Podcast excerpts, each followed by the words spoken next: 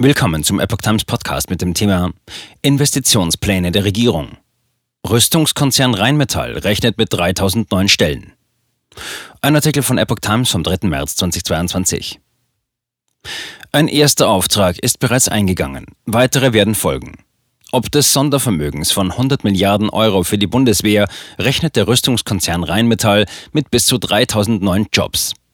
Der Rüstungskonzern Rheinmetall rechnet damit 1000 bis 3000 zusätzliche Mitarbeiter für neue Aufträge durch die Bundeswehraufrüstung zu benötigen.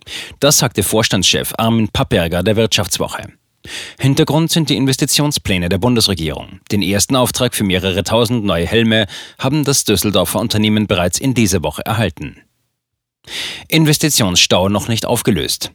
Auch die Erhöhungen des Wehretats in den vergangenen Jahren hätten den Investitionsstau bei Rüstungsprojekten bisher nicht auflösen können, sagte Papperger. Viel Geld sei in Großprojekte wie beispielsweise den Bau von Fregatten geflossen. Die Milliarden, die hierfür benötigt wurden, haben dann gerade bei kleinen und mittleren Projekten gefehlt.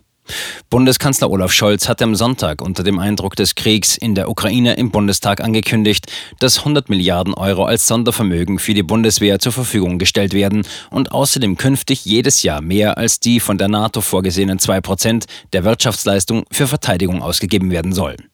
Die Rheinmetall-Aktie hatte daraufhin einen Kurssprung hingelegt. Rheinmetall braucht sechs bis zwölf Monate. Es kann nicht sein, dass wir uns im Falle eines Angriffs nach ein paar Tagen nicht mehr wehren können, weil der Bundeswehr die Munition ausgegangen ist, meinte Papperger. Der Bestand an Munition könne innerhalb von sechs bis zwölf Monaten deutlich erhöht werden.